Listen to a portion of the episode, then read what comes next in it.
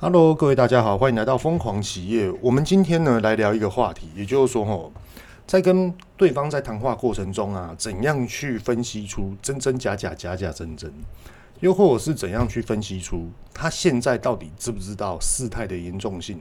哪怕是今天员工犯错，哪怕是其他的伙伴犯错，那现在公司进行之下的势在必行，马上要去做调整的这种的心态，如何去分辨跟解决？好，那首先呢，我们先来聊第一个关键哦，也就是说我们在职场上面呢、都会遇到，就是说，诶，他现在讲的是实话吗？又或者是我们在交际的这种的环境面，他现在讲的真的是真的吗？我就举一个真实的例子跟各位大家聊，也就这样。有一次呢，我们出去外面喝酒哦，朋友约，然后吃个晚餐。好，那我俗称就是朋友请吃饭。好。那这朋友呢，他就直接带了我不认识的朋友一起来。那他也是说，哎，我这朋友哦，事业也是做蛮大的，你们可以哦交流交流一下，这些等等之类的。那那时候我就我我不会在外面跟人家讲说我做什么样的通路，又或者是我是做什么样的产业类别，不会去讲。所以呢，我的习惯性就是让对方讲嘛。那对方呢，他就是很豪气的，很豪迈的，就说，呃，我的通路是什么？是什么？是什么？我的商品面是什么？我的生产线又是怎样？他就讲了一堆。结果后来我就只有听到一句话，因为哦，有时候我在吃饭，我吃饭的时候专心吃饭，甚至于有时候哈，吃饭还会边想自己工作上的事情，因为等一下我要做什么，等一下我要做什么，现在目前状况怎么样？那等一下我我要规划的事情又该怎么做？这样，所以说有时候很多的时候，他他讲他的，我想我的，都是这样。那那时候我就只有听到一句话，也就是说，呃，我们的通路是什么？哦，比如说蓝色怪物，又或者是黄色怪物，又或者是什么什么样的一个大型通路这种的。好，那这不是重点哦，重点来了。我那时候听他讲说他做了这件通路，我马上不明思义的就直接访问他，就说：哇，那你的公司应该很多人哦，你几点来的？我就直接问他，他说他五六点就到了，我那时候七点半到，然后说你五点半就到了，哇，你已经吃这么久了，所以说也就是说他在这里喝酒喝很久了。那我那时候就在那边想，哇，那你的公司一定很多人，而且你的部门一定分布很多点，而且分得很细，对不对？我就直接这样问他，他说，诶，你眼光不错哦，没有错哦，这样子。可是那时候哈，我我自己在那边思考。你做这些的通路，你卖这些的商品，我也不好意思问他说，那你一个月营业额多少？那我也不好意思问他说，你一个月的出货量多少？这这都是很敏感性的话题，所以说我就不问了。那那时候后来我就想说，哈，诶，我等一下有事情了，我要先离开了。然后我朋友啊，他就觉得说，诶，你到底是做什么样的通路啊？怎么会让你忙成这样啊？我朋友都来了，啊，你不跟他聊一下？他说没有，你们喝。在这边呢、我们故事就告一个段落，跟各位大家聊一下，就是说我想要表达是什么，还有我的分析点是什么。我我觉得他朋友是不是做这些的通路，我很好奇，而且我开始在怀疑，为什么呢？我的公司部门也不少啊，那我的公司员工也不少，而且我的公司的商品面也不输他，那我的通路行为也比他少。这是实话，真的。那我就在那边想，你今天你可以从五点半喝酒，而且我看你不紧张，也好像都很多事情都忙完了。而且我记得那时候不是周末，是平常日的晚上。我就觉得你是做这样的领域的人，你竟然还有这么多的闲闲钱、闲时间，还可以耗在这边，我是觉得真的是蛮厉害的。你的效率蛮高的。那时候我的想法是这样，嗯，可能。各位大家会认为说啊，人家的可能是公司的最上层啊，可能是公司的什么更高阶的主管啊，又或者是他总经理，他是董事这些等等的，这都好。可是啊，我是觉得，如果你今天是董事，你会来这个地方吃饭喝酒吗？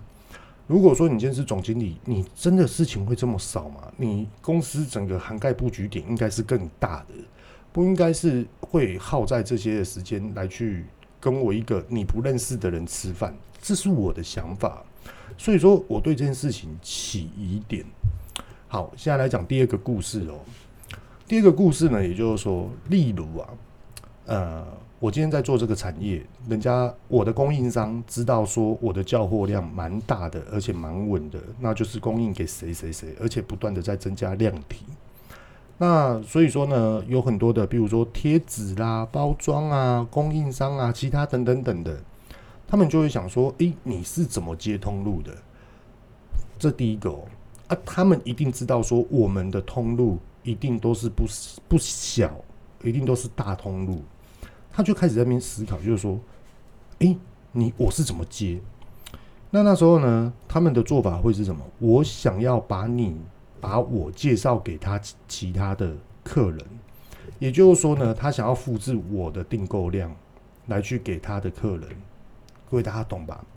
就例如说啊，我今天是做 Queen House 甜点，Queen House 甜点呢，它的生产量很大，那是不是都有甜点的包材、饼干的包材？那它为什么会有这么多的包材？因为我有通路进行式。那我的包装厂商啊，或是我的原物料厂商，他就会说：诶，我可不可以介绍给你另外一个客人？另外一个朋友给你认识，啊，你们可以聊，哦，你们可以聊，对，可以聊出很多的点点滴滴合作方案。那其实啊，这全部都是有背后你要特别小心的一些的关键点。也就是说啊，其实你这个供应商他在复制，他想要把你的通路怎么去跟这些通路商谈，怎么去跟呃采购谈，又或者是可不可以介绍采购给他。另外一个客人，他俗称是朋友，所以说他要复制我的产量给其他人，最后最大得利是他是你的供应商，各位大家懂了吧？所以说那时候我们就可以马上分析出来啊，背后的原因点是什么？背后的真相是什么？那我有可能会这样做吗？又或者是说我有可能会把我的厂商介绍给他吗？而且再讲难听一点好了。今天如果我介绍采购给他认识，采购会鸟他吗？这是一个非常重要的关键点哦。就例如啦，这样跟各位大家讲，可能我这样讲哦，人家你你们可能会觉得说我没有 sense，我很没有礼貌。我我我必须讲出一个现实面的一个关键点。各各位大家都知道哦，呃，如果说你是当老板的，你是自营的一些的管理者或是企业家，你一定懂我在讲什么。也就是说，我今天。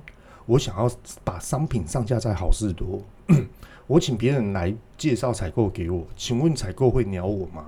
他连鸟我都不鸟我，为什么？因为我根本不知道你啊，而且我不知道你的商品啊。就算我知道你的商品，可是我还是不想要跟你接洽，为什么呢？因为他很多的时间都被拘束住了，他有很多事情要忙。好事多，等一下，他什么东西要进来了？他什么样的新品？他什么时候的强打？他接接下来要为三个月后的事情的去做准备，所以说他时间都满档了，所以说人家不会来理我。那如果说我今天我要介绍客人给我我我的通路的客人给其他人，请问一下，我我这些呃，比如说我再怎么样跟他好的这种的采购，我介绍给别人，采购会去吗？不见得哦，不见得。所以说会变成怎样？你没有。得到好处除外，你也没有帮到你朋友的朋友，其他的通路商，而且你还得罪到了你的采购，所以说这件事情的三角圆环分析就是不要接最好。那其实有很多职场上面的交际利益的一些的手法，通通都是这样。我介绍我给我一个朋友给你认识，然后呢，你可不可以怎么样怎么样怎么样？其实那都不是朋友啊。那都是他的客人，他只是想要复制你的出货量给别人，所以说有时候我们要很清楚的分析好这个，我们在活用在这个职场上面，我们的优势跟我们判断的真相到底是什么？不要去接触最好，那不要去接触就是不要去这个地方，这是我的概念。所以说我我我喝酒就会选择在我常去的 pub，我常去的餐厅，又或者是在家。诶，跟家人喝，又或者是有时候看资料啊，天气热，想要来杯啤酒，就在那边看资料喝啤酒，看资料喝啤酒。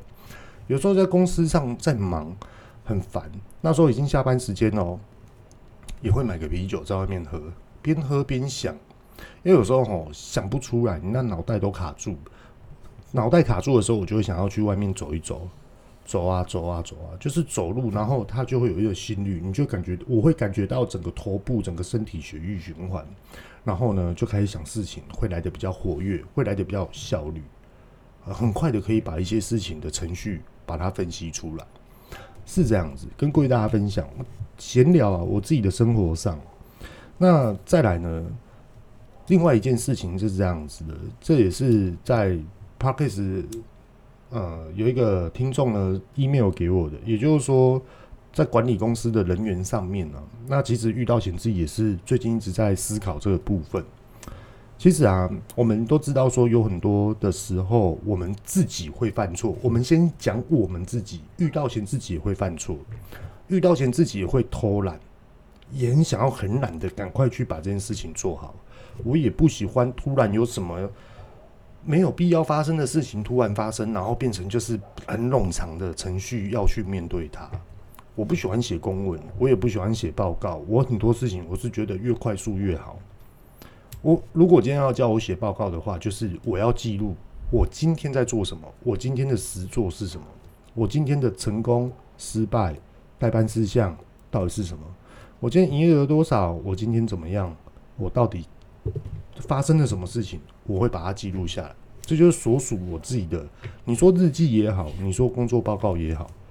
这是在记录我的，因为我如果发现我头脑转不过来的时候，又或者是为什么会这样去分析事情的时候，我可以马上翻以前的资料来去看。哦，原来我以前是在讲这个。哦，原来我以前三年前的起初的目标点就设立错误了，所以说今天才会一直错下去。所以说有时候啊，我们先检讨我们自己，我们再来去看整体公司上面，如果说今天有下属。哦，还是说你的伙伴他们犯错了，我们该怎么去看待这件事情？其实看待这件事情哦，想要跟各位大家聊一下，也就是这样。他今天做错了，我们先来去判断，这是遇到前自己的。我可以用很很靠别的方式来去对他，我可以用机车很鸡掰的方式对他，我可以让他很感受到压力。为什么？因为我以前当就是以前的职业，我就是要抓犯人。那抓犯人呢，他就会去问到笔录。那你问到笔录，你一定要去学犯罪心理学。那从犯罪心理学跟一个一个一个人他做错事情，运用到犯罪心理学，直接用笔录的方式来去询问他，是不是很快的事情就会一直不断的给他压力？那其实哈，这个是题外话。我今天可以这样做，可是我也可以止住。我不要，为什么？他的压力到了极限，他的压力到底在嗯程度到底在于哪里？他遇到这些压力，他的转换转换点到底在哪里？人都是这样的哦。我跟各位大家聊一一件事情哦，很特别。有些犯人哦，他是这样哦，啊，各位大家不要这样去做哦。这我把一些的生活经验跟各位大家聊。我我那时候发现发现哦，就是说。在监狱里面啊，有很多那种公共危险罪啦，然后不断的被进去关，有这种的犯人哦。他他们其实那时候在聊，跟那种心理辅导师在那边聊。其实他们哦，最主要的原因是什么？各位跟分享给各位大家知道哦，就是说他们呢在家里常常就会指责你不去工作啦，啊你游手好闲呐，啊你今天你要玩什么线上游戏，你不要玩呐。也就是说呢。这个人他在生活上，在社会上面，他做什么样的事情都受到呃家人中的反对，于是他又除了反对之外，还会被指骂，还会被指责，甚至于他连碰都不能碰他自己感兴趣的事情哦。于是他就一直压抑在心，变成心理上面生病了。于是呢，他就觉得为什么都没有人看得起他？为什么他都没有机会在一个平台上面发展？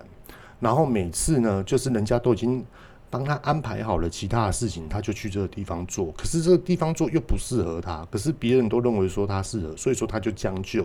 可是到最后呢，他就是被职场欺负，所以说他又觉得说我不能这样子，我一定要让别人认同我，我一定要让人家看见我。所以说他就开始变了，你知道吗？变相的就是去破坏这个社会程序，引人家而去注目他。那注目他就算了，他知道他这件事情是做错的，他知道，所以说他要承受到法律制裁，他自己也很清楚知道。他今天作奸犯科，他去抢，他去公共危险罪，哦，他去破坏公务，他就是要做到那我今天就是要被关。那他后来去就被抓了嘛，自己也去自首，然后他就第一件事情就是直接问，请问一下，我这次可以关多久？他是问这样，他期待被关呢、是这样子哦。后来心理学啊，这个心理辅导师他就在那边，我就跟他聊，他说哦，其实在这个监狱里面，我不能说哪个地区哦，他说在这个监狱里面有很多这种呃典型的犯人，他们进来这个监狱里面啊，他们很开心。第一个，他们可以自由的去报名我要学什么东西。好，然后他们就自己很自主的去，哎，我就是要做这件事情。好，他就很开心，在里面就很开心。然后他学会了一点点的东西，就得到别人的鼓励跟赞同。那也有另外一个课程，也就是说。呃，就是社会秩序的一个课程，也就是说，你不要再犯错啦，你不要再犯罪啦，这些等等的哦。他们就觉得说，哇，终于有人看到我了，那我知道我做错了。哦，你现在在安慰我，我知道我做了一个天下大罪。那你现在安慰我，我觉得好疗愈哦，我就是喜欢这种感觉。我犯错了，你终于原谅我。我犯错了，你没有再继续责骂我。当他们离开了这个监狱了之后，回到社会上，他又遇到了。我还是遇到这个问题，所以说他们又开始作奸犯科，就是这样子来的。那这个是一个题外话，这是一个非常极端性的一个问题。那不是鼓励各位大家去做，是要告诉各位大家说有这种的案例，有这种的事实。那我们先把这些的事情回归到我们在管理公司的人员制度上面，是不是有很多的员工他都会刻意犯错，又或者是他已经知道说我这样做不对了，可是为什么我又要我又要这样做？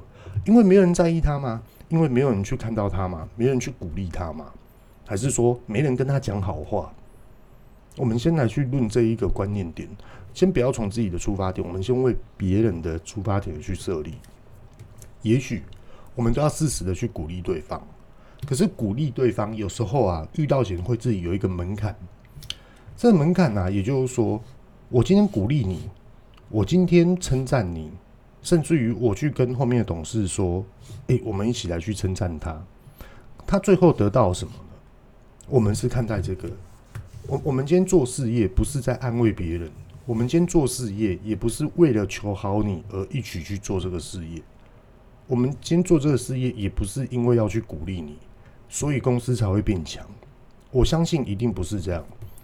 那。”可是有时候我们要去思考，为什么我们要去鼓励他？那鼓励他了之后又得到什么？他会得到大头症，他会更更认为说我要这样子就是这样，你不要管我。那那时候他是不是就意识抬头？可以啊，意识抬头，我们都很乐意。可是意识抬头之下，你要负得起责责任，你要承担得起责任，你要更懂得去处理事情、分析事情。还有去可能预防防范风险的这些的问题，你都要涵盖在内。可是有时候我们认为说你的能力还不够的时候，该怎么办呢？就是学啊，你不懂我们就是教你啊，你不知道我们就去教你啊，对不对？就是这样子嘛。那怎么教？有很多种方式。我有空我就在你旁边，我就陪你聊。我有空我就在你旁边，除了陪你聊，还边陪你做。除了陪你做，我还帮你去做一些分析。我的看法跟你的看法，你觉得有雷同吗？那你我现在在跟你聊，你听不听？你不听，你可能就只有就例如说这样啊。前阵子遇到前是这样，我我现在就只有差不多十五分钟的时间要跟你在一起看你的状况，所以说我运用这十五分钟，我跟你聊这些事情。可是这十五分钟，你一直在肯定于你的做法。你不听，又或者是说你不直接提问我问题，因为你不提问，我不知道怎么去跟你讲。我只会告诉你说这件事情关键点是什么，这件事情该怎么去调整，这件事情该怎么做。而我只有十五分钟的时间，那你把这十五分钟的时间一直在跟我说，我这样子做是对的，我这样做是对的，我这样子做你要肯定我。可是我今天在这十五分钟，我是要解决事情，不是在肯定你。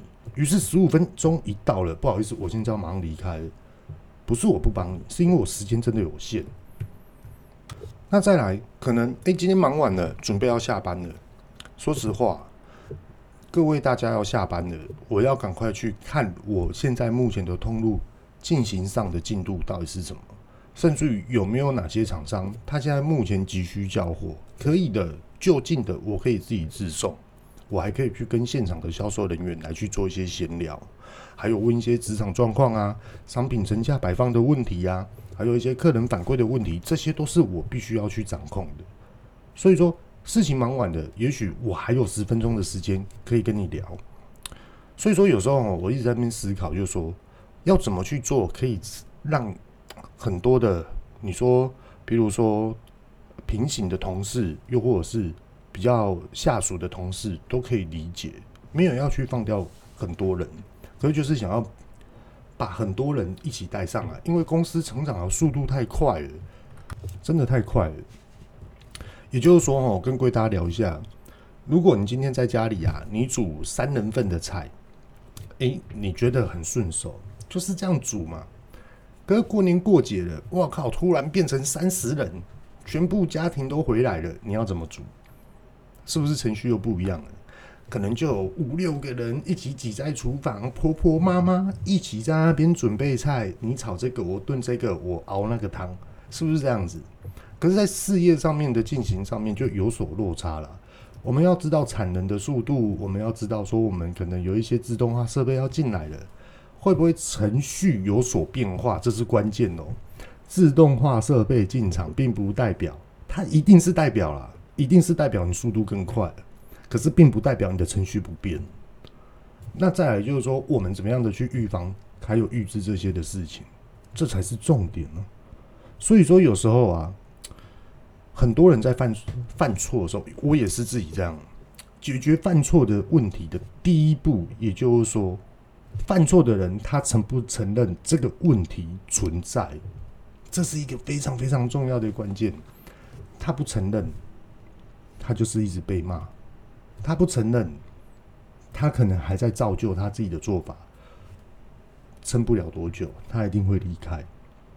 真的，因为很多人呐、在分析问题的时候啊，得到的答案都是在幻想。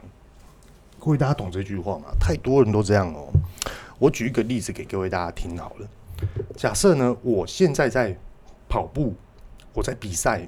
马拉松，又或者是我在比赛一百公尺快跑，现在在比赛哦，各位大家可以动一下头脑。我已经看到前面，我现在是第二名，我看到前面的人了。请问一下，我超过他的话，我是第几名？我是第几名？这是有关于分析跟看待事情哦。各位 Podcast 的听众们，想一下，我喝个啤酒。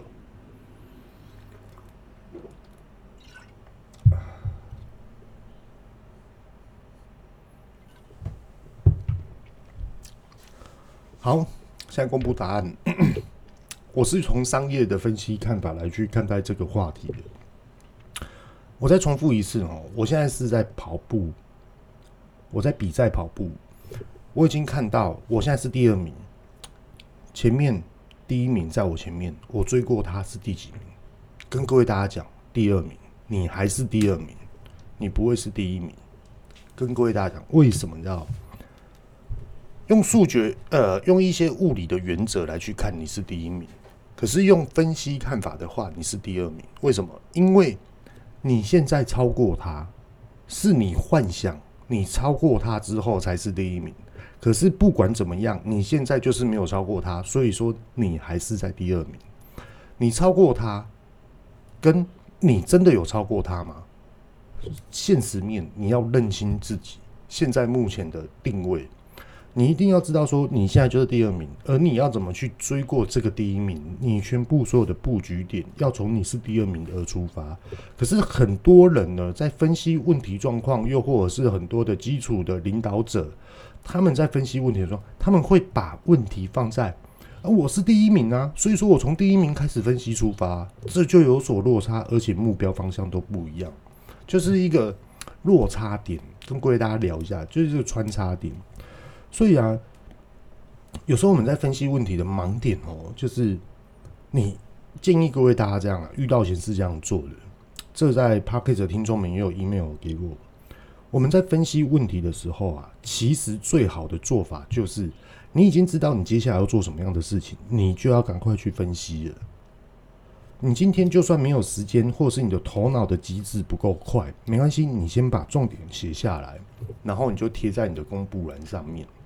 又或者是你居家的一个布告栏，这些等等的都好，又或者是你就是有一本，我是不建议写在笔记本上面的，因为笔记本你翻到了才有，我都是直接把它贴在墙上，又或者是什么东西的密密麻麻的，我只要看，哎、这一区运输区，这一区通路区，这一区待办事项，这一区即将要完成的事情还没有处理完成的，所以说它有分好几区，那这好几区分起来，它也没有连贯性，它也没有目标性。有的我就会把它放同一行，其实你在分析事情都这样子，所以说有时候啊，很多人都会说，哦，他职场上面好有经验哦，哦，他好聪明哦，他的反应好快哦。跟各位大家讲，聪不聪明哦，其实每个人都一样，只有一只有两个地方不一样。第一个，你有没有用心去思考？第二个，也就是说，你有没有提前去准备？如果说你有去提前准备来去思考这个问题的话，你面对很多的事情，又或者是你突然发现的事情，突然面对要面对的事情的时候，你会依照你有很多的经验方式来去分析做判断。所以说，并不是我们，并不是说这些人就是很聪明的，不是我们，不是他们就是有预防性的来去思考这件事情。然后，如果说你有预防性的来去做这些思考事情的话，你就有防范风险的机制理念。那再回复啊，另外一个 Podcast 他留言给我的，也就是说啊，其实他他的意思是这样啊，他们公司的员工啊，都居多都是年轻人，可是很有最这阵子他发现的就是说，有一些的员工啊，他就直接跟他说。这个事业不是我想要的，那他问我说：“这个要怎么样的去解决？”不好意思，打一下嗝哈，刚喝太多啤酒。其实啊，这件事情该怎么解决啊？很简单，也就是说啊，你放责任给他，你让他有成就感。呃，也许啊，像刚刚遇到前提前上面所叙的哈，也就是说所说的啊，如果一个员工他犯错了，我们该怎么做？又或者是说，他今天没有犯错，又或者是说他犯错了，我们就分这两点来分析。他犯错了，你要怎么样让他知道说你犯错的点在于哪里，你哪里不会？也许啊，有时候我们可以直接告诉他说，你就怎么做就对了，是不是这样？这也是一个处理方法。可是怎么样让这些的年轻人不要去说？又或者是他不会想要去说这个事业不是我想要的，又或者是这个公司体系不是我想要的。也就是说呢，我教你怎么做，这只是一个给你建议。那你要怎么做？你可以去发展你想要的方式。这个领域，这个平台给你，让他去感觉到有成就感。跟诶，我做不好会怎么样？我做得好会怎样？就这两大问题而已，我我是把它整合起来来去直接的分析回馈给这位 Podcast 的听众。那再来啊，也有 Podcast 的听众啊，他们讲就说，诶，感觉上你的通路都蛮大的，那我都是怎么样的接业务这样子？其实，在跟各位大家聊哦，也就是说，其实我没有在 Podcast 上面说我的客户供应商是谁，那其实为了就是要保护我们的公司啊，请谅解我不说。那第二个呢，也就是说，怎么样去接到这些大型通路啊？跟各位大家讲，其实它的核心理念是什么？也就是说，你今天你准备了什么样的东西？所有的东西啊，除了商品之外，还有你的心智，还有你觉得对方会问你什么？你要先统合起来。如果你认为现在客人，你的客人，你只想到说。呃，我只想要告诉他说我的商品多好多好，没关系，你去接洽他，你去接洽，你就去这样跟他讲，你一定要这样跟他说，我的商品多有特色，因为这一定要讲的嘛，对不对？可是呢，往往你被拒绝，你要听得懂对方他怎么回应你，为什么拒绝你？如果他今天拒绝你，你听不懂为什么原因，甚至于他没讲，你可以直接坦白问他说。我是哪一个环节做不好，所以说我们没有办法跟你一起合作，共同创造这个的事业的这种的盈利呢？你可以直接问他，请求他最后告诉你这件事情。这件事情是非常非常重要的哦，因为他就是要告诉你你的职场经验值。那遇到险哦，在这边跟各位大家聊一下，就是说我现在目前的经验值，我是整个把它统合起来跟各位大家分析的哦。也就是说啊，现在的通路进行式并不是商品。我用甜点店来去分析给各位大家听。我今天会做曲曲饼干，很厉害吗？不会厉害，很多人都会做，太多人都会做了。做到现在是怎样？这个品牌有没有名气？这个创办者有没有人气？而去造就出这个商品，它卖得好不好？可是呢，它又可以开多久？我们不知道。那很多人都会认为说啊，我今天我要靠网络，网络平台才是未来的趋势，是没有错啊。可是你的网络的优势在于哪里？没有人知道，没有人回答出来。你今天你迈向了网络市场，你的盈利在于哪里？你今天可以卖出几份？你的获利多少？又或者是你的月支出的成本又是多少？你可以换算的出来吗？又或者是你可能可以去设立一个门槛点，例如，呃，我限量就是预呃，就是一个礼拜就就是多少个这样来去做销售。我赚到钱之后，我再转投资，我再转内部生产，我再转行销布局，我再转销售布局，我再转门市布局，这些等等的。其实这些都是对的，其实他这就是用钱来去挪动，让公司快速的成长，这是必须要会的一个关键点。可是必须来去跟各位大家讲哦，你今天你接到一个大型通路，它可以让你事半功倍，为什么呢？我就举一个例子，像刚刚我们前半段有讲的好事多好了，各位大家都知道好事多的生意很好，而且他们都是量体来去做一个高单价的一个成交，量多啊，可是它的东西成交价。平均客单价都高，可是呢，也有很多的业业呃通路业者啊，呃，应该是说制造业者都会说，其实获利还好。其实要看你怎么去分析啦。那我们今天就来去讲，全台湾的好事多有几间呢？假设说我们算十间就好了，其实是超过的，我们就计算时间。你今天一间好事多，你今天卖出了十份，你十间一天就卖出了一百份。你一间好事多，你一天卖出了一百份。你时间你就卖出了一千份，那我们就来去看嘛。你一天卖出了一千份，那你预备生产量跟预备运输量要与多多少？这马上就可以算出来了。你最起码要准备两千份至五千份。为什么？你一天销售量就一千了，欸，你包含的生产、包含的运输，你最起码你要准备五千，因为到场现场你要囤货。运输过程跟你内部明天即将生产的数量，你都要直接去拿捏。所以说，很快的你就可以认知到什么？我每天生产，又或者是我这一个三天以内我生产的五千份，就是一定会卖完的。所以说，你的目标营业可以马上的拿到，这是有落差性的哦。那我们就要去思考，如果今天是其他的通路呢？全台湾开这么多的 Seven，全台湾开这么多的全家。全台湾开这么多的全联，如果你上了这些的通路，你要怎么去换算呢？刚只是讲一个好事多，那好事多它的营收是非常非常可观的，所以说各位大家可以去思考这个点。那你要怎么样的去布局？那你要去跟对方谈，你的优势又在于哪里？所以啊。业务一开始在谈的时候，你不要先去找这些很大型的通路，你先从小的通路商开始来去做接洽，开始来去做介绍。遇到险也是这样，不管我做什么样的行业，我都是从小的开始累积经验。那这些经验，我就赶快的去分析，我今天哪里不足，我的优势点是不是还不够具有市场需求面？我的优势哦，我自认为的优势。还并不代表消费者喜欢，又或者是通路商喜欢。我开始在怀疑我这一点，所以说我一直在准备。那跟各位大家讲一下哦，现在的市场并不是商品代表你未来的趋势，商品代表你卖的好不好，商品代表你可不可以接到这样的大型通路。都并不代表了。今天哪怕你今天是做一个独创独创性的商品，又或者是你今天是非常有名气的人，都不具有代表这样的条件来去做这样的通路进行的接洽。这是非常非常现实面的哦。那跟各位大家讲，为什么你知道吗？因为啊，通路上面他所看的是管理公司制度，他们要的是永续的经营，你可以持续的供应。我认为你的商品好。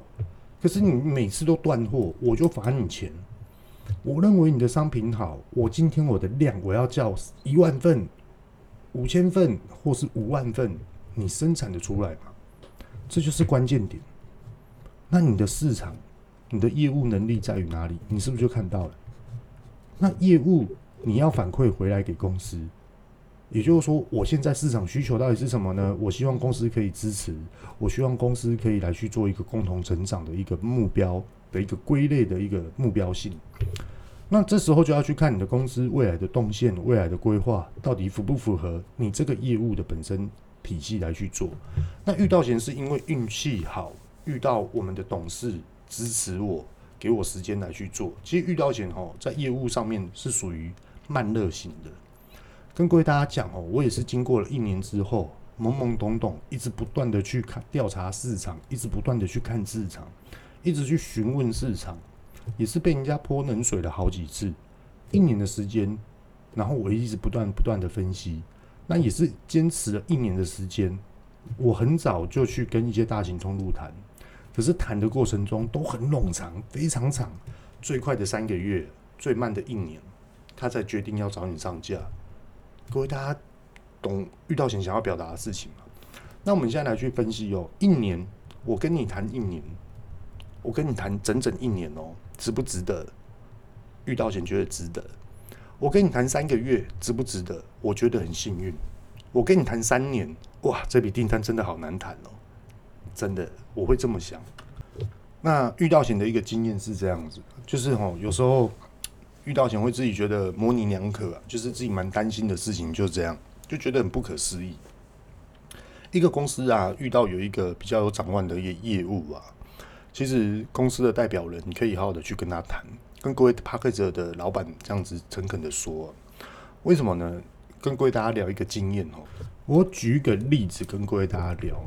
并不是我在破坏我的个人品牌，然后每次都拿我的 Queen House 来去做比喻，因为我觉得 Queen House 自己开的，所以说我觉得用这种的比喻不会去伤到别人，也不会伤到我自己的这种的行业啊，是这样子。